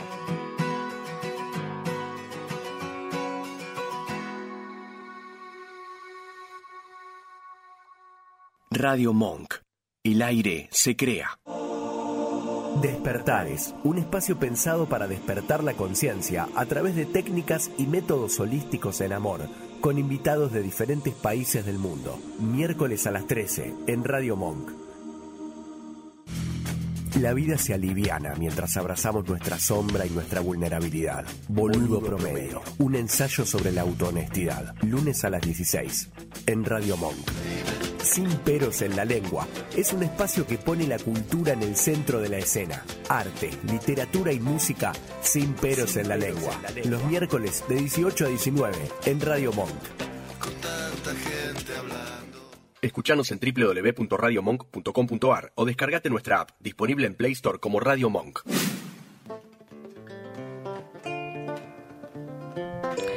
Aquí estamos otra vez y casi, casi me pescan distraída, Oscar. Ajá, Qué ajá. barbaridad. Mira, que no se vuelva a repetir. Eso, pues yo me quedé pensando en lo que estábamos hablando recién y me, me colgué también. Ah, sí, sí, bueno, es un No, tema... estamos hablando del espacio, de esas cosas tan profundas. que- Es, no, no, es, es importantísimo, sí, no, no, porque además... ¿Te eh, cuento algo? ¿Te cuento algo? Me salgo de la vaina para contarte algo. Dale, Como, contame. dice, como decimos acá los puntanos. Dale. Eh, sabés que en el espacio, escuchame, no, esto es muy serio, es muy serio. Yo que, yo que siempre estoy mirando o series o películas de ciencia ficción, Sí. viste los, la- la- las explosiones, siempre hay ruido. Eh, No hay ruido en el espacio. No Porque hay río. aire. No hay No río. hay aire, no hay ruido, ruido. Ah, ruido, ruido. No hay ruido. Lo que transmite el, el ruido de un lugar al otro es el aire. Ah, La, la luz sí se ve, pero no hay ruido, explosiones, eso este, está mal que lo diga, porque uno que ve tantas cosas eh, de, de ciencia ficción, explosiones y rayos y qué sé yo, no hay ruido. Así que si todos serían sin ruido, es una batalla, ¿viste? Con, con rayos, con misiles, Claro. no hay ruido. claro, Es claro. solo, solo luces. Y- Ah, te lo quería te- decir porque es un dato importante. Perdón, ¿te, salí, ¿te salías de la vaina para contarme esto? Sí, me salía de la vaina, sí, porque me quedé pensando y vos me dijiste, bueno, vamos a terminar con eso, dije no, lo tengo No, que decir, bueno. no puedo dormir, chino. Bueno, eh, mira, eh, de todos modos está bueno este pequeño, este pequeñi- pequeñito, pequeñito recreíto, ¿no? Porque ahora sí. quiero contarles también y compartir con todos un tema que no, nada, nada de gracioso ni de pícaro tiene, pero bueno, eh, existe. mm, eh, existió, existe en el mundo, no ha sido el único genocidio el que hemos vivido nosotros No, en, en esa, claro. en esa época oscurísima de nuestro país, que algunos niegan, que algunos distorsionan, que algunos falsean, ¿no? Y esos algunos tienen chances de llegar a eh, presidir y gobernar claro, nuestro país, claro. en realidad. Eh, bueno, yo estoy haciendo, y creo que te comenté, les comenté también a ustedes, a los oyentes y las oyentas, eh, que estoy haciendo un seminario en la Facultad de Filosofía y Letras que eh, es, en el primer cuatrimestre hice la primera parte, valga la redundancia, y en este cuatrimestre la segunda, que es eh, un seminario sobre derechos humanos, genocidios, eh, eh, crímenes de lesa humanidad. eh, y la cátedra que lo dicta es una cátedra que fundó hace, no recuerdo ahora la fecha, podría haberla traído, la fundó el, el encantador Bayer, nuestro, nuestro Osvaldo Bayer, Osvaldo Bayer, es la cátedra libre de derechos humanos de la Facultad de Filosofía y Letras de la Universidad de Buenos Aires. De estos seminarios que son buenísimos, Oscar, extraje algo algunos de los conceptos que vengo aprendiendo y que como tienen tanta actualidad para nosotros, porque tenemos esta señora que es candidata a vicepresidente o vicepresidenta de la coalición esta de la libertad avanza y tenemos a Expert y tenemos a tanta gente que dice y a la señora Bullrich también que dicen cosas increíbles a esta altura de la historia que me pareció pertinente porque está vigente el tema. Bueno, una pregunta básica es cómo se construyen los grupos en los genocidios, porque vos sabés que se construyen los grupos, es una construcción cultural y social. Cuando el nazismo construyó el grupo llamado eh, judíos o judaísmo, fue una construcción hecha por ese momento y por ese, esa, ese grupo político, esa ideología política. Eh, el genocidio en nuestro continente, en la época de, la hispanidad, digamos, eh, también fue una construcción, una, una construcción social, cultural y política, en realidad. Pero ¿cómo se construyen estos grupos? Eh, Vos sabés que a partir en el año 1949, dos años después de, la Declaración de los Derechos Humanos, que vino después de la finalización de la Segunda Guerra Mundial, que terminó esta, esa Declaración de los Derechos Humanos es del año 1947 y esta convención, que es también como una reafirmación, es del año 1949 ahí se habla por primera vez de un nuevo crimen, Oscar. Y ese nuevo crimen es el genocidio. Antes no había una palabra para esto. Bueno, justamente había tenido lugar la masacre y la, el, horror nazi, ¿no? Con los judíos y con otras colectividades. Eh, la, la intención de este crimen llamado genocidio es eliminar grupos, no individuos aislados, eliminar grupos, eliminar los pueblos originarios de América, eliminar los judíos en Europa, eliminar los dos grupos cuando claro, cuando fue ah, hubo un genocidio en los años 90 en Ruanda terrorífico también. Bueno, eran dos, dos etnias que una pretendía y casi la, la elimina, eliminar a la otra, ¿no? Eh, todos los genocidios son políticos, todos. Siempre. Pensemos en el nuestro, ¿no? El de la última dictadura. Eh, son siempre políticos, aunque sean étnicos, como este que te decía de Ruanda, aunque sean raciales, como los de aquí de América, étnicos y raciales, aunque sean religiosos, como los eh, el de los nazis, religiosos y racial. Todos, todos presuponen una elección política todos. Pensemos cuál fue la elección política de la última dictadura. Esto es lo que hay que pensar. No fue un exceso, no fue que había que eliminar a los jóvenes terroristas y a algunos militares se les fue la mano. No, no, no, no. No, no, no, no, no, sistemático. sistemático y con una elección política y económica. Sí, sí, sí, sí. Eh, los genocidios tienen consecuencias jurídicas, Oscar. No se pueden derogar. Cuando sucedió un genocidio, no puede desaparecer esto. Eh, no se amnistían, es decir, no se perdonan. Sí como otros delitos, que verdad, hay amnistías, hay... Sí, proscriben, por ejemplo. No se proscriben, no, no prescriben prescriptibles, exacto. No prescriben, aunque hayan sucedido hace un siglo, siguen siendo un delito. Y una más, se aplican con retroactividad.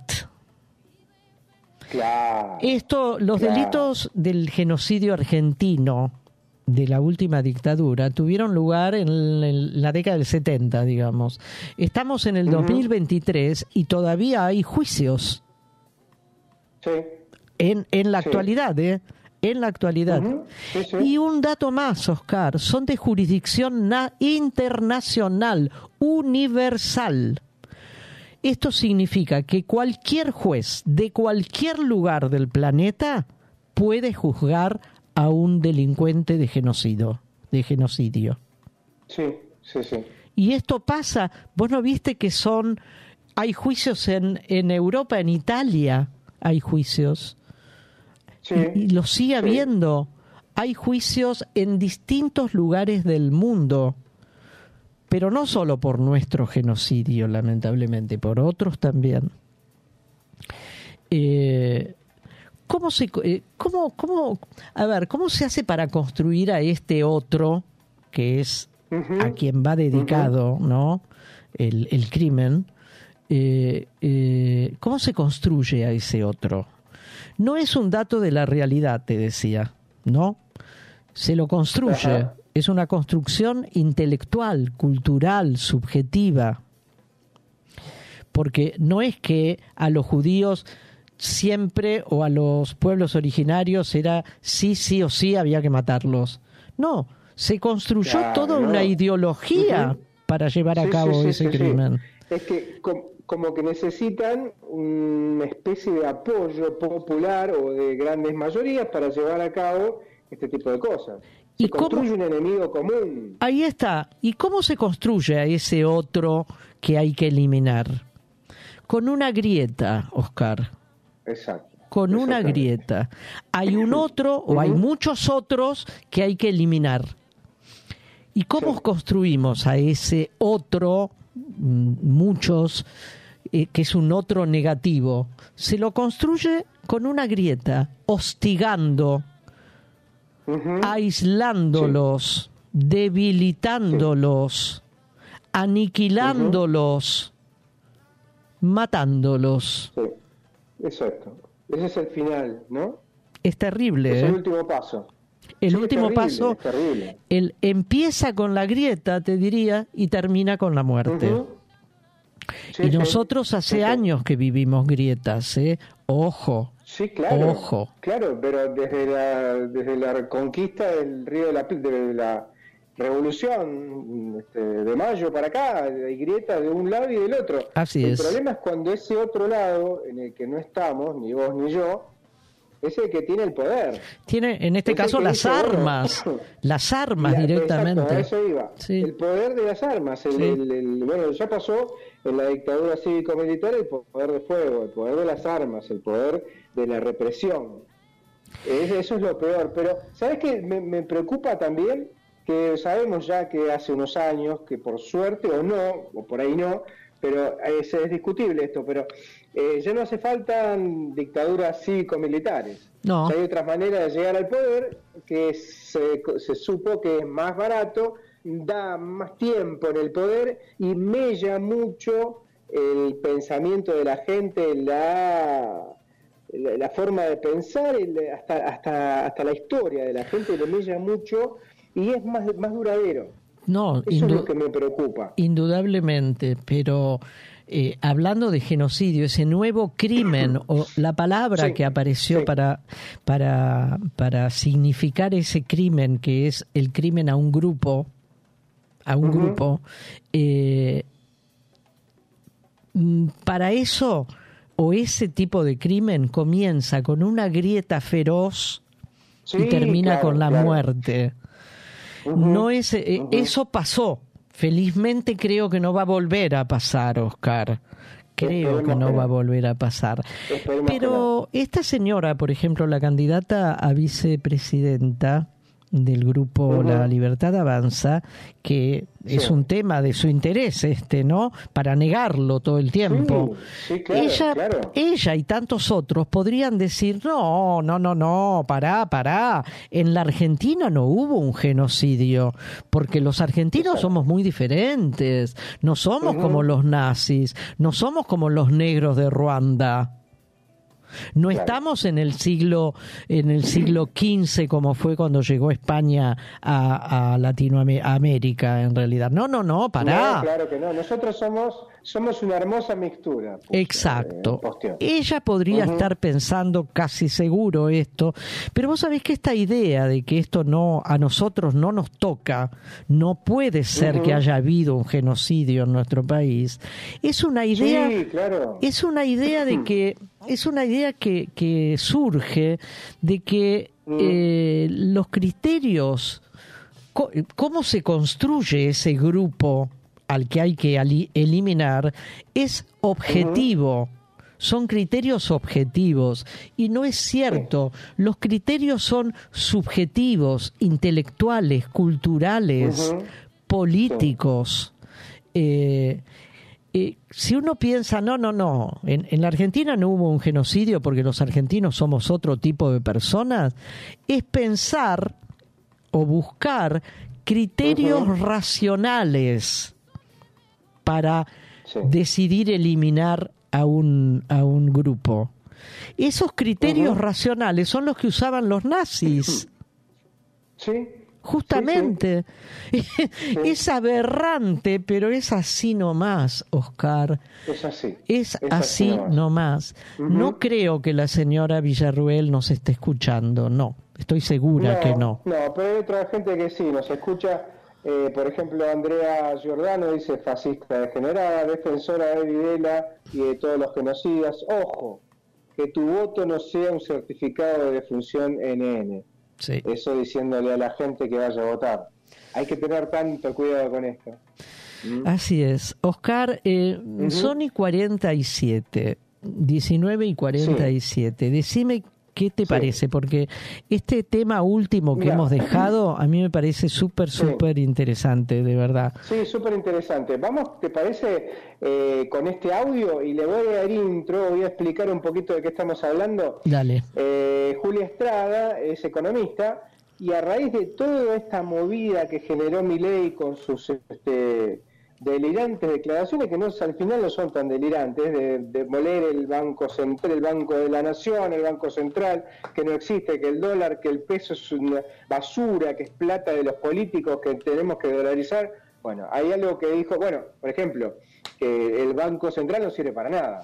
No no para no. que si la plata son de los políticos no es nuestra. Eh, generó toda una corrida y no pasó a mayores porque hay algo que explica bien creo yo eh, Julia Estrada, les escuchamos y después vamos a, un tema, al último tema del día. Dale, dale.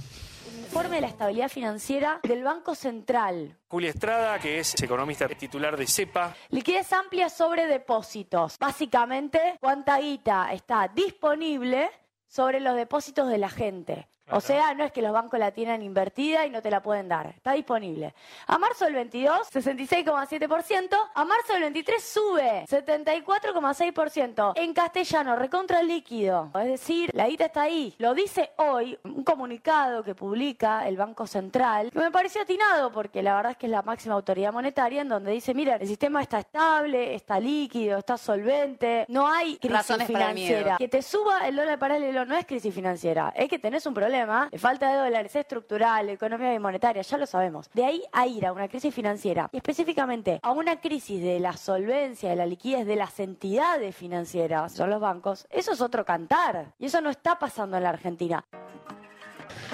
Clara, ¿eh? Muy claro, de verdad. Es muy clara, es muy clara, es muy clara y te, te sumo algo más que fue este, una serie de procedimientos en el microcentro de las cuevas, en donde se sabe, se sabía, que hay este, lugares donde se vende este, dólares de forma ilegal.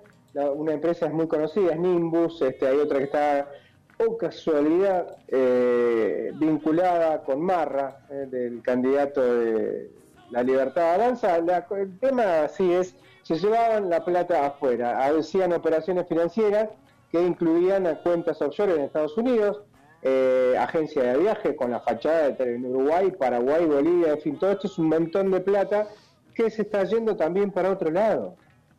¿Me explico? Eh, nos están vaciando con esto, siempre lo decíamos al principio, ya cerca de las 6 y algo, cuando arrancamos 1804, 05, a alguien le conviene este tipo de cosas. dice, ¿a quién le conviene un dólar a mil? Bueno, a estos que estoy hablando ahora. Así que me pareció atinado sumarle este, el datito este que también es importante. Vamos con otra cosa. Dale. ¿Te parece? Sí, con eso, con esto cerramos. ¿sí? dale, dale, dale, dale. Hay una performance este, de una mujer, una croata ella, que se llamó eh, Ritmo Cero. Eh, Marina Abramovic se llama. Esto fue en el 74 el, mirá lo que fue, prestemos atención a esto. Estaba ella parada en un lugar, no hablaba nada y la gente entraba y se quedaba ahí. Seis horas duraba este experimento social en realidad. Tenían 72 utensilios en una mesa. Había peine, vino, pan, zapatos, azúcar, eh, una vela, un látigo, alcohol, jabón, un hacha, una sierra, una pistola, rosas. Bueno, con esta exposición y este texto, la cadena de flores, bueno, en fin, tiene un montón de cosas que eh, le dieron un premio a Abramovich, se lo, se lo dio el, premio en 2021, el Princesa de Asturias, por la valentía de ella, de Abramovich, en la entrega al arte absoluto y su adhesión a la vanguardia. Este fue el premio. ¿Qué pasó? Cuenta ella misma esto, ¿no? Las, las tres primeras horas de ritmo cero, o ritmo cero, transcurrieron, transcurrieron sin sobresalto.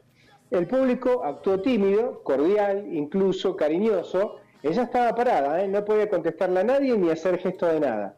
La gente estaba alrededor y estas cosas en la mesa. Eh, a uno le dieron un beso, le tocaron, le, dieron le regalaron una rosa, pétalos. Cuando pasan las tres horas más o menos, eh, se, empezó a poner alguna gente, no toda, violenta. Le empezaron a clavar las espinas. Como ella no se movía. ¡Epa, epa! Es, muy raro esto, es muy raro, pero pasó.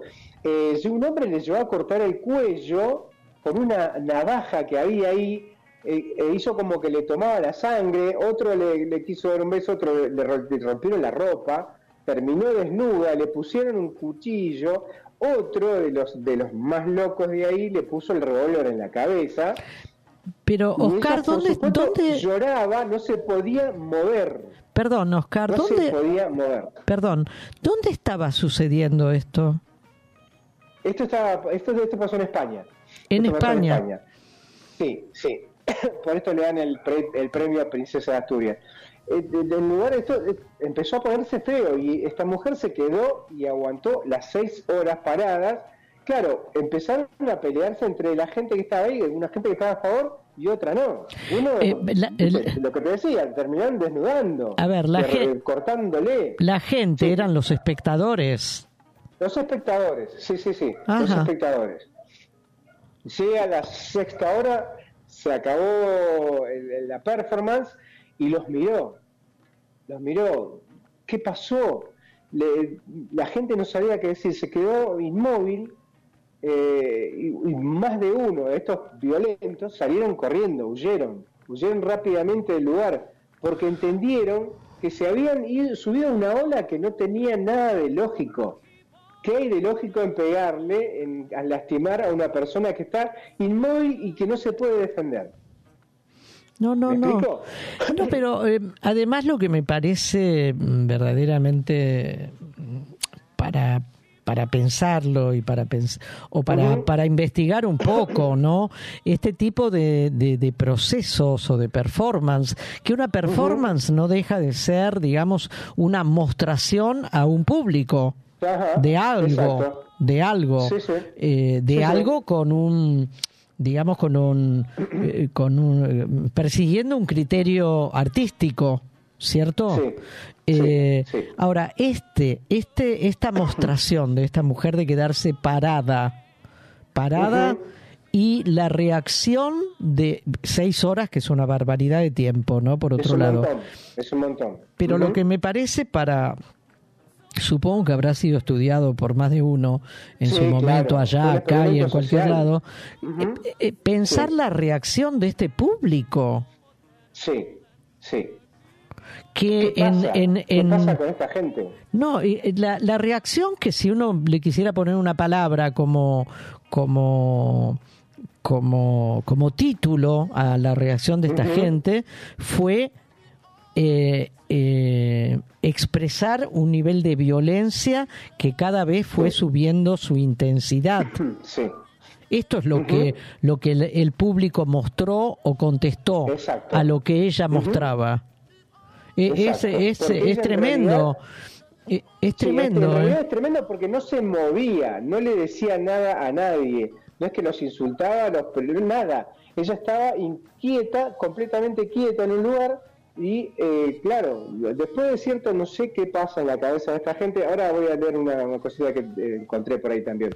Eh, se empezó a poner violenta, veía que no le pasaba nada, y iban un poquito más, un poquito más allá, un poquito más allá. Ella contó después, después de cuando terminó esto, lo que aprendí fue que si dejas que el público decida te pueden matar. Mira, sí. Me sentí verdaderamente atacada, me cortaron la ropa, me clavaron espinas en el estómago, bueno, una persona, esto que te contaba, ¿no? Después, exactamente de seis horas, según el plan, empecé a moverme, en ese momento todos escaparon, evitando un enfrentamiento real, claro, vieron que reaccionó, porque terminó la obra, terminó la ópera también, este, es, lo que encontré por ahí que es una especie de, se explica en algo que es eh, como el síndrome de la ventana rota y significa Mira, una ventana abandonada. Sí, Sí, sí, decime. No, te propongo lo siguiente, Oscar, eh, siendo ya casi la hora para despedirnos. Te propongo que eh, vos, yo y ustedes, por supuesto, los oyentes, si tienen deseo de hacerlo, que busquemos más sobre este sobre oh, esta experiencia o sobre este experimento humano en realidad, porque parece muy interesante con reacciones que, que sorprenden y que están teñidas están teñidas de una violencia que uno hacía primera como primera lectura diría inexplicable porque esta mujer no les hacía nada, ¿no? No pero bueno. Exacto. Vos sabés, eh, discúlpame, lo último. ¿Conoces el experto, el experimento Milgram, la obediencia a la autoridad? ¿La obediencia a la autoridad? Sí, sí. Es un experimento con. Bueno, eso lo vamos a ver eh, casualmente y que tiene que ver con esto. Eh, el jueves que viene, ¿te parece? Dale, dale. Eh, investiguemos un poco este tipo de experimentos, a ver qué encontramos y lo compartimos con todos ustedes. Dale. Dale, dale. Bueno, Oscar, son las 19.57. El próximo jueves vamos a estar en la víspera de la veda electoral. ¿sí?